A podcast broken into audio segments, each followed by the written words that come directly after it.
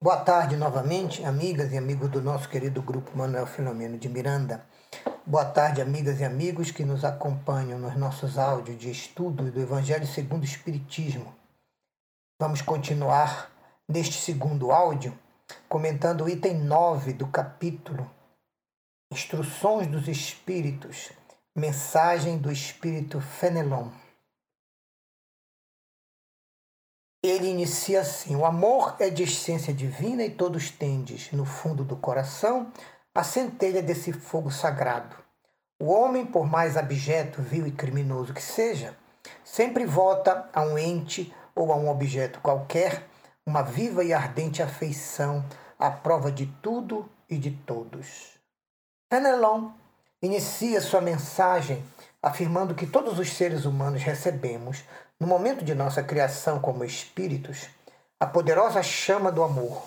Por isso é que todos os seres da Terra, mesmo os que ainda vivem nas mais graves imperfeições e paixões, sempre têm por algo ou por alguém um amor forte e sincero, acima de todo e qualquer impedimento ou dificuldade. Mas há pessoas, diz Fenelon, que com o coração a transbordar de amor, usam esse sentimento para com animais, plantas e até com coisas materiais. São misantropos que, queixando-se da humanidade em geral, resistem ao pendor natural de suas almas e usam o amor na condição de um instinto. E nós comentamos, infelizmente, muitos irmãos que ainda não sabem aplicar correta e educadamente essa força sublime do amor, dedicam esse sentimento preferencialmente a coisas, objetos, joias, animais, quadros e até a plantas, porque ainda se sentem decepcionados com a condição humana, que todos os dias demonstra um certo barbarismo e um certo primitivismo sentimental e emocional. E muitas vezes esses comportamentos nocivos acabam matando em alguns corações a esperança de uma sociedade de um mundo melhor e mais feliz. Voltando a Fenelon, Deus depositou o germe do amor nos corações do homem para se desenvolver com a moralidade e a inteligência. Mesmo junto ao egoísmo, o amor torna-se a fonte de muitas virtudes que geram afeições sinceras e duráveis ajudando o ser a transpor os caminhos áridos da existência humana. Muito bonito o raciocínio de Fenelon. Tendo o homem no íntimo a chama do amor, é possível que ele, aos poucos, vá enfraquecendo a força do egoísmo orgulho e desenvolvendo essa chama iluminativa do amor. E sendo o amor a fonte de todas as virtudes, a partir de seu despertamento, o ser humano conseguirá, com esforço e com dedicação, com uma certa disciplina, substituir os seus defeitos e imperfeições morais pelas virtudes cristãs, as quais o Cristo a todas exemplificou para nós e nos ensinou como devemos vivê-las. Volta para Fenelon. Há pessoas que negam a reencarnação porque não aceitam que outros venham a compartilhar dos, das suas afetuosas simpatias. Pobres irmãos, o vosso afeto vos torna egoístas. O vosso amor se restringe a um círculo íntimo de parentes e de amigos, sendo-vos indiferentes os demais seres humanos. E nós comentamos: para facilitar o despertamento e desenvolvimento do amor, a sabedoria divina instituiu a família, que a todas as almas favorece aprender a sentir o amor consanguíneo. Mas é preciso ir além, é preciso ir em frente do amor em família, vamos ao amor conjugal, depois ao amor filial e continuando esse desenvolvimento, vamos chegar um dia ao amor fraternal, que Jesus nos ensinou com uma simples pergunta e resposta. A pergunta foi: Quem é minha mãe? Quem são meus irmãos? E ele mesmo respondeu: Todos aqueles que cumprem a vontade do meu Pai que está nos céus, esses são minha mãe, minhas irmãs e meus irmãos. Evangelho segundo Mateus, capítulo 12, versículos 46 a 50. E continua Fenelon, para praticardes a lei de amor, preciso se faz que chegueis a amar a todos os vossos irmãos indistintamente. A tarefa é longa e difícil, mas se cumprirá, porque Deus o quer. E a lei de amor constitui o primeiro e o mais importante preceito, porque é ele que um dia matará o egoísmo, qualquer que seja a forma sob a qual o egoísmo se esconda dentro dos seres humanos. E nós comentamos o egoísmo, o orgulho e a vaidade estão na base de todas as imperfeições morais e de todas as paixões inferiores. Já o amor, a caridade e a humildade estão nas bases de todas as virtudes da alma. Quanto mais abrirmos espaço para o amor em nossos corações, menor se tornará a influência do egoísmo em nossas vidas, como também do orgulho e da vaidade. Daí a necessidade das reencarnações, porque essa é uma tarefa individual de longo curso e de longo esforço de cada criatura, que vai a cada mergulho na carne melhorando aos poucos a sua condição moral e o seu nível de espiritualidade. Voltando a Fenelon, disse Jesus: Amai o vosso próximo como a vós mesmos. Ora, qual o limite com relação ao próximo? Será a família? Será a seita? Será a nação? Não. É a humanidade inteira que constitui o nosso próximo. Nos mundos superiores, o amor é que harmoniza e dirige a vida e os espíritos. E a Terra está destinada a realizar em breve sensível progresso. Verá seus habitantes, em virtude da transformação social por que passará, a praticar essa lei sublime que é a lei do amor, que é um reflexo da divindade.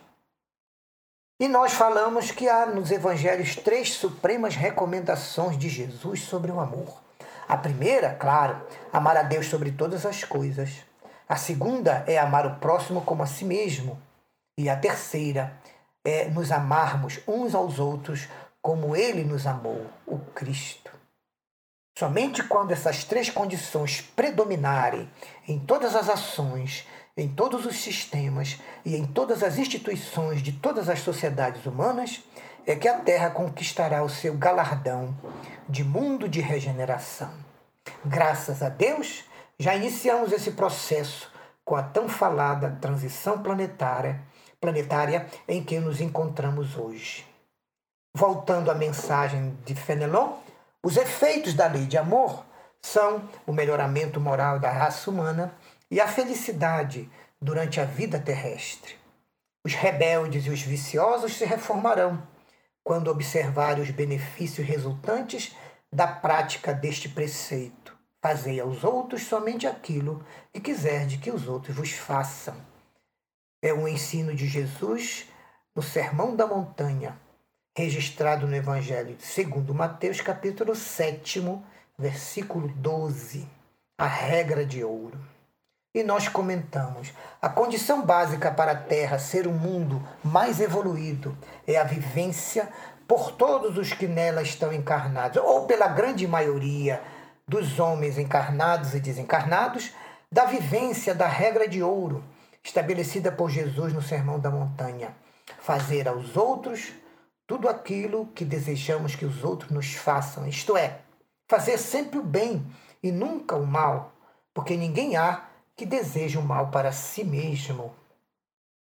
Não acrediteis, portanto, diz Fenelon, na esterilidade e no endurecimento do coração humano.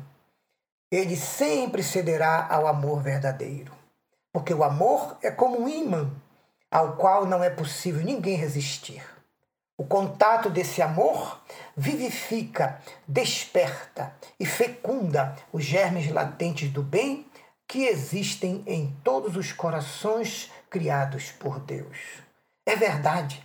Esse pensamento é a mais pura verdade.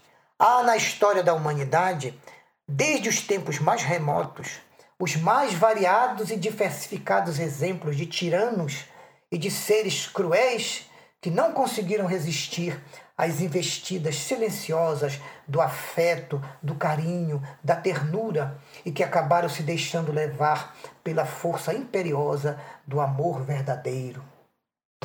A terra diz Fenelon, ainda de provas e expiações, será um mundo purificado por esse fogo sagrado e verá praticada nela a caridade, a humildade, a paciência, o devotamento, a abnegação, a resignação e o sacrifício, todas essas virtudes filhas do amor. E nós comentamos, em cada geração e em cada reencarnação, a força do amor vai aumentando nas criaturas e proporcionalmente vai enfraquecendo os atuais pilares de todas as relações humanas, que infelizmente ainda são o egoísmo, o orgulho e a vaidade, que se juntam à ambição e à vontade de domínio e praticamente destroem os laços sagrados de amor entre os homens. Até o momento em que a vitória do bem e o predomínio das virtudes filhas do amor transformarão a humanidade da Terra elevando-a à condição de um mundo de regeneração, porque nela já estará instalada a era nova do Espírito, que teve início há dois mil anos atrás, com a descida angélica do Cristo e o seu nascimento na terra entre nós, na pessoa de Jesus de Nazaré. E termina a sua mensagem o Espírito Fenelon. Amados irmãos, Aproveitai dessas lições. É difícil praticá-las, porém a alma colherá delas imenso bem. Crede-me, fazei o sublime esforço que eu vos peço. Amai-vos, e vereis a terra em breve transformada num paraíso, onde as almas dos justos virão repousar. Fenelon, mensagem dada em Bordeaux, em 1861. E nós comentamos, encerrando o nosso estudo. Essa conclusão de Fenelon está em perfeita harmonia com os postulados e princípios espíritas, especialmente com os argumentos que estão ensinados no livro A Gênese da Codificação, no seu último capítulo, que é o capítulo 18, cujo título é São Chegados os Tempos. E nos, no último item deste capítulo, cujo, no, cujo título é A Geração Nova, em seu primeiro parágrafo, que assim dispõe, aspas, para que na terra sejam felizes os homens, preciso é que somente a povoem espíritos bons, encarnados e desencarnados, e que somente ao bem se dediquem. Fecha aspas. Então, em A Gênese, já está previsto que nos próximos séculos, aos poucos, a humanidade da Terra estará sendo trocada com a encarnação aos milhões de espíritos bons, tanto da Terra, da nossa humanidade, como de outros mundos superiores que Jesus convidou e eles aceitaram o convite, irão reencarnar aqui por alguns séculos ou alguns milênios? E os nossos irmãos da nossa humanidade terrena originária, que não quiserem se modificar, que não aceitarem a nova ordem, que rejeitarem o esforço que todos estamos fazendo para a melhoria, sendo hoje melhor do que ontem e amanhã um pouquinho melhor do que hoje?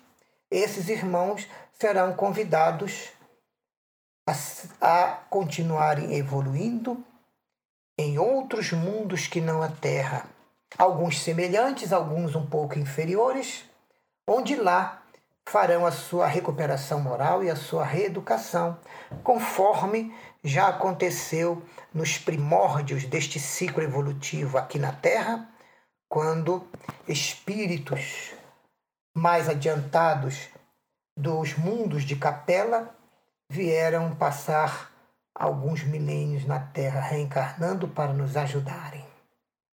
Então, vamos ter que cumprir o que pediu Madre Teresa. Vamos amar até doer. Obrigado a todos pela oitiva, pela participação e pela ajuda mental. Que a luz do Evangelho ilumine os nossos passos e as bênçãos de Deus recaiam sobre nós, sobre as nossas famílias e sobre todos os lares da terra. Graças a Deus.